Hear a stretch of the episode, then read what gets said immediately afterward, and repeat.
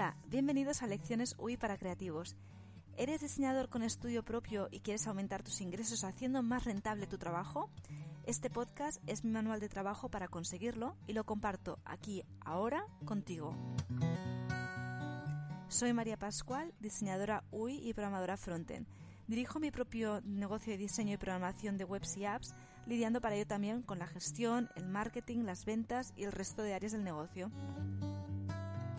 Este podcast es mi guía de trabajo que comparto con la comunidad y que va dirigida a diseñadores UI que quieren más beneficios de su trabajo y esfuerzo. Estos beneficios pueden ser en forma de dinero, pero también en forma de tiempo, en reducir quebraderos de cabeza, etc. Y para esto hablaré siempre de la forma más amena, próxima y útil para ti, con el objetivo de que te sea más fácil y viable descubrir cómo rentabilizar más tu estudio de diseño, tus proyectos, y por tanto aumentar tus beneficios y reducir tus frustraciones para conseguirlo.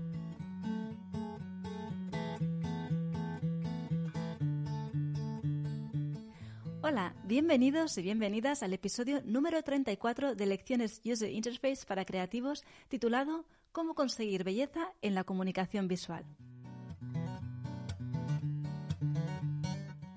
Seguro que has oído más de una vez esta expresión de es un cañonazo, que sería la nueva versión de la tradicional expresión es un Adonis.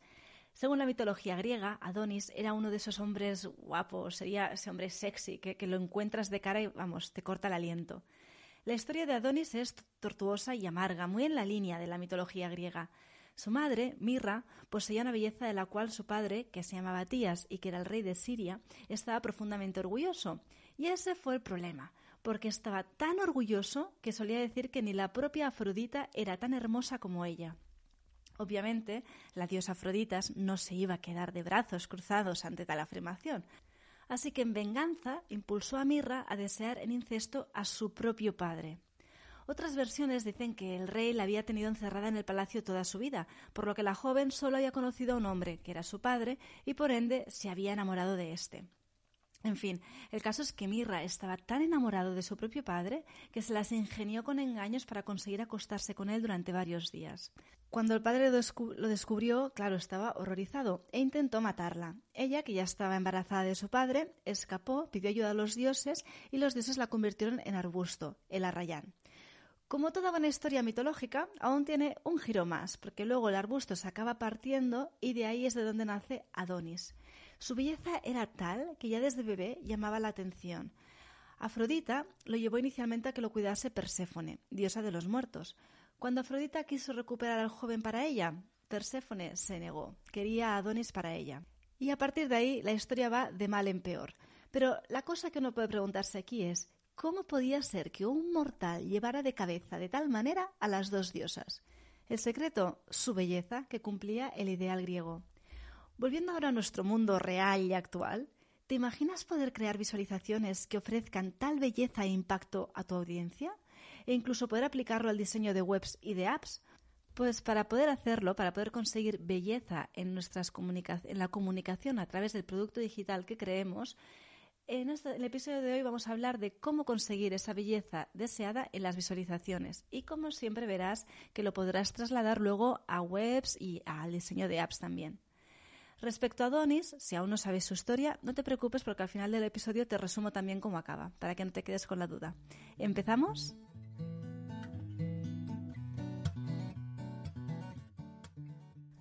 A veces ves una visualización o una infografía y tienes ese efecto de wow. Y lo mismo pasa con muchas webs y muchas apps. No me refiero solo al efecto inicial, nada más verla, sino a que incluso cuando sigues leyendo y explorándola y navegando por ella, sigues con esa sensación. No sé a vosotros, pero a mí me hace plantearme qué hay en ese diseño que consigue ese efecto. En el capítulo de hoy vamos a hablar de qué es la belleza y cómo conseguirla en nuestros diseñadores, por qué nos llevan algunas, la belleza de algunas apps, webs o visualizaciones a ese efecto wow. En realidad lo que os contaré hoy no es algo que yo me haya inventado para este post. Está extraído de un libro que leí hace ya algún tiempo llamado Beautiful Visualization de Julia Steele y Noah Ilinsky. Es un libro súper interesante si quieres hacer infografías y visualizaciones. Si después del episodio te interesa indagar más sobre el tema, podrás encontrar el enlace al libro Beautiful Visualization en el episodio de esta semana, el número 34, en maria-pascual.es barra podcast. Como siempre, si adquieres el libro a través de mi post, el libro valdrá lo mismo para ti, pero estarás dando tu apoyo a este proyecto, a este podcast, así que yo estaré muy agradecida por tu ayuda. Para hablar del tema de hoy, he dividido el episodio en dos partes. En la primera hablaremos sobre qué cuatro elementos son necesarios para conseguir belleza en nuestros productos digitales, según los autores del libro. Bueno, ellos hablan de las visualizaciones, pero como siempre y como ya os he dicho antes, se puede extender. En la segunda parte te hablaré del quinto factor que yo considero imprescindible que debemos añadir para garantizar una visualización plenamente bella. Bien, empecemos por la primera parte, en la que vamos a hablar de la belleza en una visualización. Ante la pregunta de qué hace que una visualización, una web informativa o una app que también esté informando y comunicando sean bellas, una gran cantidad de personas nos hablaría sobre la estética. Algunas personas añadirían incluso el conocido como el factor wow que hablaba antes, que es este que te sorprende y deslumbra eh, como, como espectador o usuario, ¿no? Pero en realidad el factor estético es solo uno de los aspectos claves a considerar y también uno de los más subjetivos desde mi punto de vista. Así que, tal y como nos indica Noah Linsky en Beautiful Visualization, deberíamos considerar cuatro factores. El primer factor, el hecho de que sea informativa. Una visualización siempre debe dar acceso a la información en el sentido que el usuario que la vea e interactúe con ella, si es interactiva, debe asimilar esa información y obtener un conocimiento. Y este es realmente el factor más importante y decisivo para determinar el éxito general de una visualización. Es por este motivo que será el criterio que deberá liderar el diseño de la visualización. Se trata, pues, de buscar conseguir ese efecto wow en el sentido que el usuario perciba el gran valor a nivel informativo que ha recibido también. En otras palabras, el efecto wow en las visualizaciones a nivel de información se daría cuando el usuario, después de ver y analizar y leer la visualización, se quedaría con esa sensación, con esos pensamientos de wow, qué interesante, y está tan claro visto así. Bueno, es que le parecería mentira que no haya pensado antes las conclusiones a las que ha llegado gracias a esa visualización. Dado este carácter informativo que debe tener una visualización, podemos decir que una que no lleve al usuario a un conocimiento en realidad ha fallado, independientemente de cómo haya aplicado el resto de factores. Respecto a cómo debe informar, es importante que tanto si es una infografía o una visualización lo haga de forma efectiva. Y para ello debe tener en cuenta tres puntos. El primero son los datos a tratar en sí, obviamente. Pero el segundo punto es el mensaje que se pretende transmitir. En el caso de que sea una infografía, tenemos este mensaje, estas conclusiones. En el caso de, una visualización, lo que tenemos es que en vez de tener claro este mensaje al que queremos llegar, lo que tenemos que tener claro es el tipo de conclusiones que queremos que se puedan obtener en el caso de una visualización. Recuerda, con una infografía lo que hacemos es intentar transmitir un mensaje, unas conclusiones. Llevamos, guiamos hacia unas conclusiones a la audiencia. En cambio, la visualización lo que lo que hacemos es abrir las puertas para que esa audiencia pueda llegar a sus propias conclusiones. Pero tenemos que tener claro qué tipo de conclusiones queremos que puedan llegar. ¿Queremos que comparen perros con gatos o queremos que mm, puedan ver cómo ha evolucionado el cambio climático en los últimos 10 años? Entonces, a partir de ahí tendremos en cuenta qué tipo de información y datos le debemos mostrar y cómo hacerlo. Y el tercer punto para que una, visualización o una infografía sea efectiva es tener en cuenta el contexto de uso. En este caso se trata de pensar desde cosas como, por ejemplo, es una visualización que se va a mostrar en pantalla para verla tranquilamente en el ordenador por un público experto que conoce el tema. Eh, no, es todo lo contrario, es una, es una visualización que la va a utilizar una parte de la población dentro de una aplicación, será desde el móvil, no saben exactamente estos datos a qué se refieren, habrá que dar más información, etcétera. Hay que pensar en el contexto de esa visualización.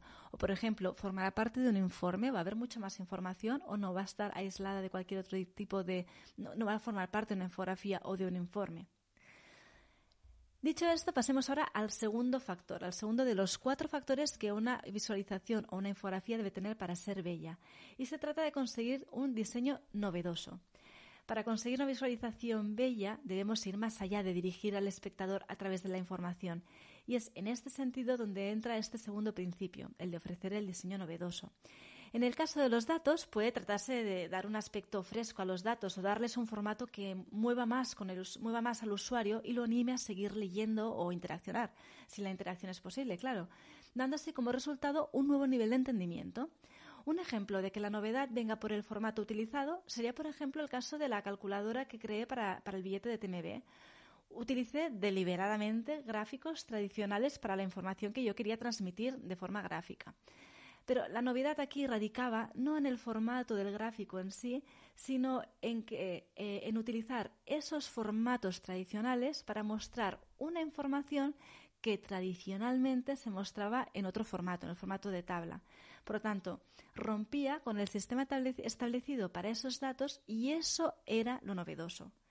Así que ya ves que novedad no quiere decir simplemente no voy a utilizar gráficos de barras, no voy a hacerlo todo nuevo. No, a lo mejor utilizas un gráfico de barras, pero lo utilizas en un contexto y de una forma que no se había hecho antes y que es muy explicativo. Os ayuda muchísimo a la audiencia a entender esa información. En el caso de una web o una app, el factor novedoso sería también un factor a considerar para crear una web o app bella. Pero en este caso, en vez de coger unos datos e intentarles dar un aspecto fresco o un nuevo formato, lo que haríamos sería coger el mensaje, la información que esa web o esa app deba transmitir y buscar cómo darle ese aspecto novedoso que conecte más con el usuario.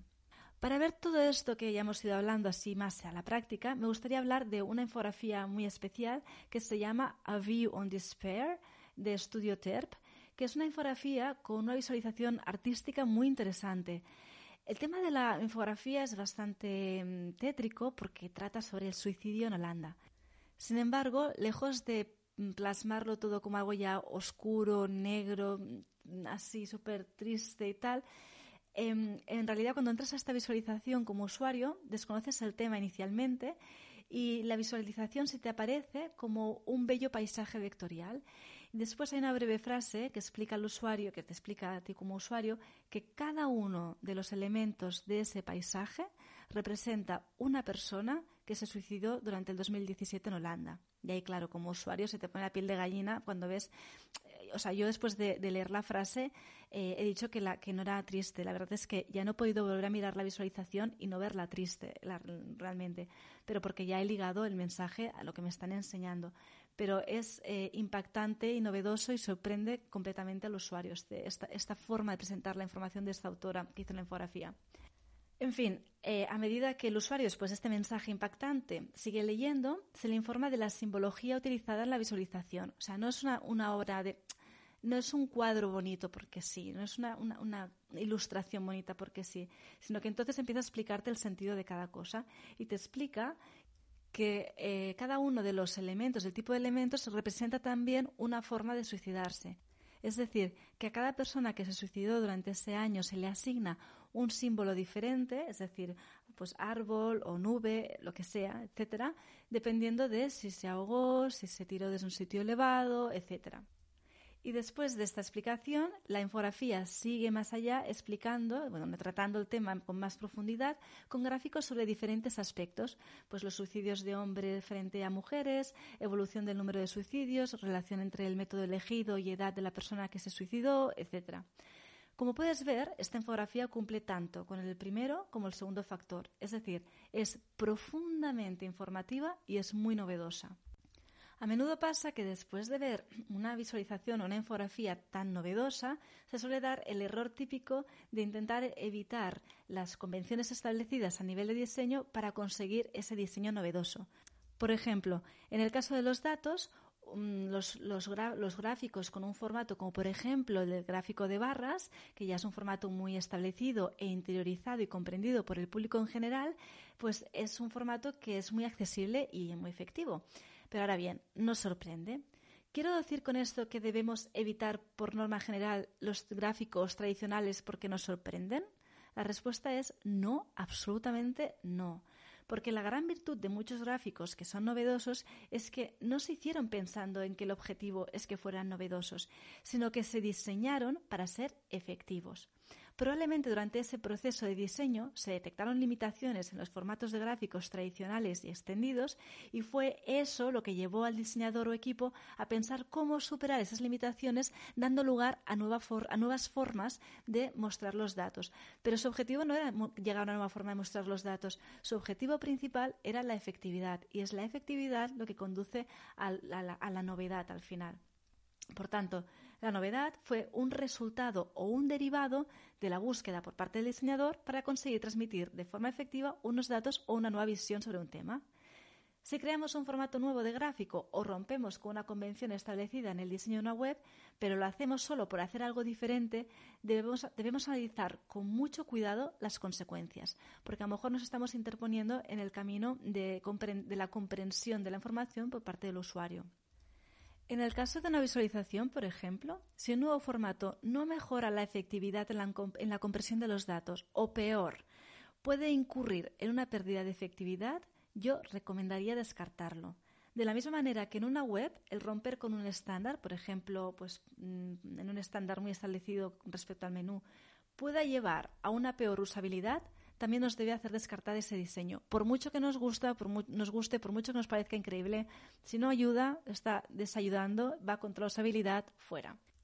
Y ya por último, para cerrar este, este mm, factor, el de la novedad, que es el segundo, como decíamos, para conseguir la belleza en una visualización, me gustaría hablar sobre el efecto novedad en los usuarios y espectadores. Y es que la novedad, si se ha conseguido como derivado de buscar la efectividad y se ha conseguido el objetivo de efectividad, pues bien, en este caso, la novedad tiene un efecto importante en el espectador o usuario, porque primero, como decíamos, ¿no? comunica de forma más efectiva esos datos, ayuda pues al usuario a entender los datos y llegar a las conclusiones más rápidamente. Pero además tiene una segunda parte, y es que a todos nos gustan las sorpresas agradables, en el sentido de cosas que nos ayudan y facilitan las cosas como no habíamos imaginado que podía pasar. Y esto crea memorabilidad, crea una mejor experiencia de usuario, etc. Veamos ahora el tercer factor, el de eficiente.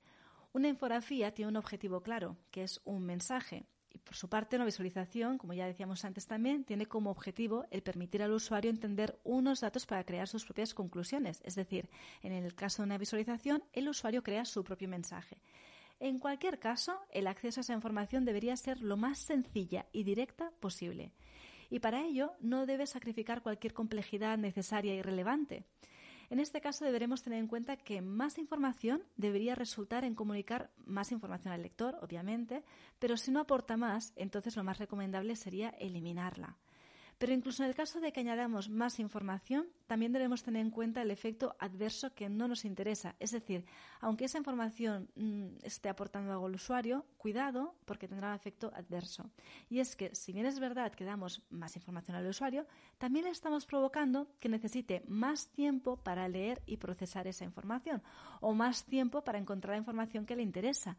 Por lo tanto, podríamos estar minando la eficiencia de la infografía o de la visualización. Por tanto, se trata de encontrar un equilibrio entre toda la cantidad de información que deseas que tenga el usuario y toda la cantidad de información que mm, puedes llegar a tener para mantener la visualización o la infografía que sea todavía digerible fácilmente y rápidamente por el usuario. Por último, los datos irrelevantes es lo mismo que tener ruido. No aportarán nada al usuario y solo se interpondrán en su camino para comprender la información para así obtener un conocimiento o unas conclusiones. En este sentido, la infografía que os comentaba anteriormente, A View on Despair, cumple a nivel de eficiencia. Si bien es verdad que la primera visualización con el paisaje no es la manera más rápida y eficiente de percibir la información, la segunda parte está repleta de gráficos que no son novedosos en sí, pero que ayudan a poder percibir y comparar los datos de forma efectiva. O sea, consigue el efecto novedoso con la primera parte y con la segunda parte comunica todos los datos de una forma súper clara y efectiva y rápida para el usuario. Y vamos ya al cuarto factor, el estético. Este es el último factor establecido por Ilinsky eh, y se trata del valor estético de la visualización.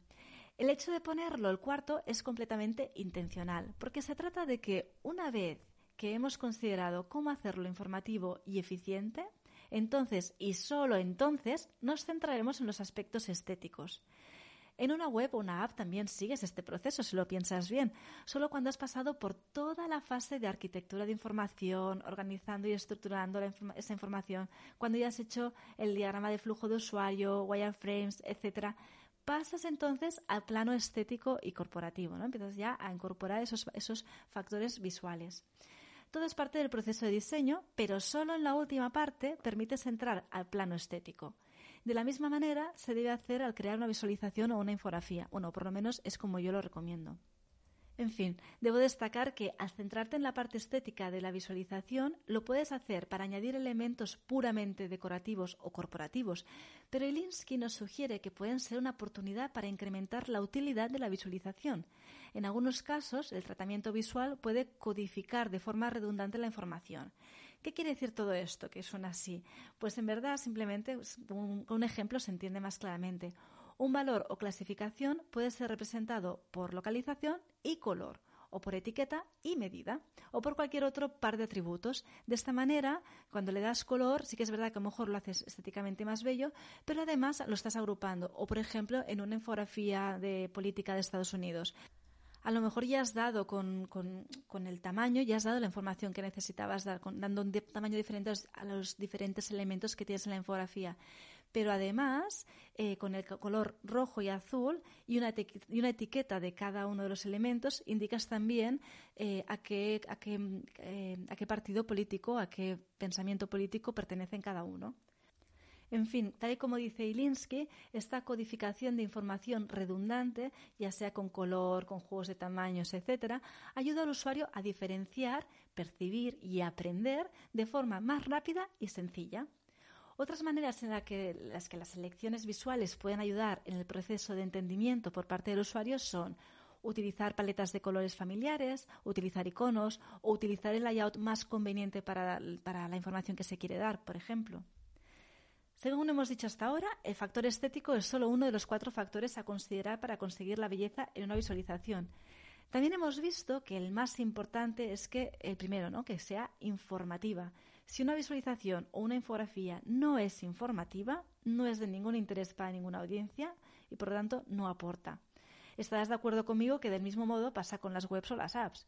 Sin embargo, si una visualización es atractiva visualmente para la audiencia objetivo, les llamará más la atención y estarán más predispuestos inconscientemente a leerla y entenderla.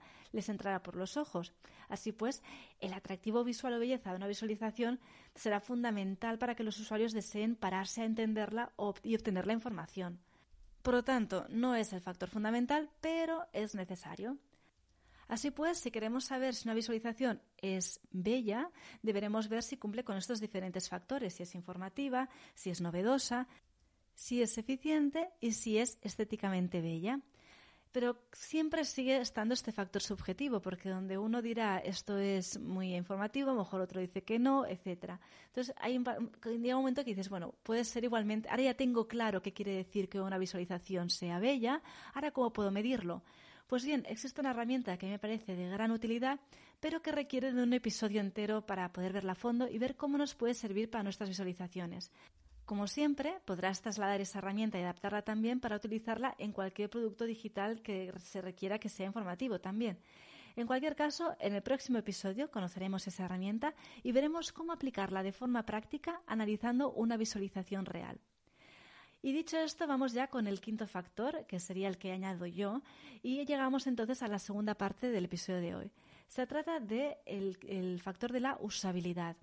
En el caso de las visualizaciones interactivas, pasa como las webs y las apps. Necesitamos una buena usabilidad para conseguir que el usuario tenga una buena experiencia de usuario. Y como veremos después, en las no interactivas también habrá un tema de usabilidad. En fin, ya hablemos de visualizaciones, hablemos de webs o de apps, todos sabemos que no importan los efectos de interacción o animaciones sorprendentes, ni el look and feel espectacular que pueda tener si luego el usuario no encuentra lo que desea o no llega ni a descubrir la mitad de las funcionalidades que, dispone y por tanto no se entera de la misa la mitad de lo que pone allí. Seguro que un usuario que pasa por tal experiencia de usuario tan pobre, si le preguntas qué le ha parecido la web o la app, te la tira por la cabeza. Así pues, la usabilidad será fundamental. Y en realidad, si lo piensas bien, la usabilidad está fuertemente vinculada al primer y tercer, y tercer factor que hemos visto antes. Para que una visualización sea informativa y eficiente, es básico y fundamental que tenga una elevada usabilidad. En este sentido, si el usuario tiene que ir pensando qué puede hacer y qué no, eh, va a tener problemas para poder llegar al siguiente paso, es decir, a la información, y todavía va a ser más complicado llegar a los siguientes basados en procesar y comprender esa información. Por lo tanto, para conseguir una visualización completamente bella, desde mi punto de vista, deberemos tener en cuenta la usabilidad, igual que nos pasa con las webs y las apps. Y ahora, después de ver en profundidad todo esto de la belleza respecto a las visualizaciones, veamos cómo acabó ese ser tan bello que era Adonis del que os hablaba al principio. Si lo recordáis, hemos dejado la historia en el momento en que están Afrodita y Perséfone eh, pues enfrentadas por la posesión del joven Adonis. Y en ese momento Zeus intervino y optó por una vía que podría tildarse de salomónica, porque para resolver el conflicto decidió que Adonis estaría cuatro meses con Afrodita en la tierra y cuatro meses con Perséfone en el Averno, y cuatro meses con quien él desease para que luego pudiera elegir. Sin embargo, Afrodita no respetó las reglas de Zeus y sedujo a Adonis cada día, llevando su romance a espaldas de su marido Hefesto y de su cruel y sanguinario amante Ares. Con semejante marido y amante, la cosa obviamente no podía acabar bien. Adonis era buen cazador y salía a cazar a menudo, y en una de estas cacerías Adonis salió en busca de un enorme jabalí que resultó ser el amante Ares, que se había transformado en, en jabalí porque se había enterado del romance y celoso decidió ponerle fin. Así que, en, esta forma de jabalí, luchó contra el joven y lo hirió de muerte. Perséfone, bueno, ya se frotaba las manos ante la situación porque al descender Adonis al inframundo, por fin sería para ella para toda la eternidad. Sin embargo, Afrodita no iba a olvidarse de Adonis tan fácilmente, así que volvió a recurrir a Zeus para rogarle que por favor le dejara estar con su joven amado. Así que finalmente Zeus dio la inmortalidad a Adonis, considerándose así un dios gracias a ello, y dictaminó que a partir de ese momento pasaría seis meses con cada diosa. con toda esta historia yo creo que realmente eh, Manel con su canción Los guapos son los raros, que sería Los guapos son los raros, eh, tiene toda la razón cuando dice que los guapos viven su propia pesadilla. Y es que en el caso de Adonis, su belleza le llevó a bastantes aventuras y situaciones complicadas en las que el pobre poco tenía que decir. Por suerte, para nuestras visualizaciones no será así.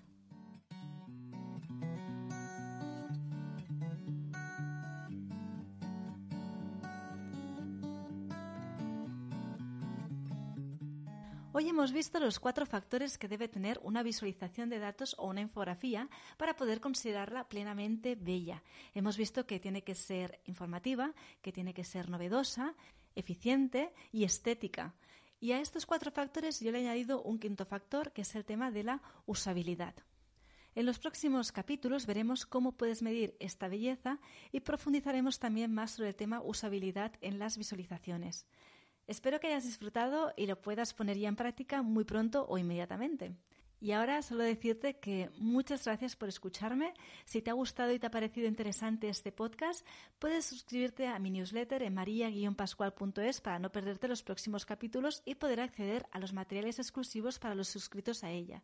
También, si te ha gustado este episodio o quieres hacer un comentario, puedes hacerlo dándole al me gusta o dejando comentarios a través de eh, pues la plataforma iVoox o, por ejemplo, comentarios a través de la, del post de este episodio, el número 34, en maria-pascual.es barra podcast. Te espero en el episodio de la semana que viene con más herramientas, estrategias, metodologías y sistemas para proyectos y negocios User Interface y de visualizaciones que te ayuden cada vez a empoderarte más y más y llegar más y más lejos.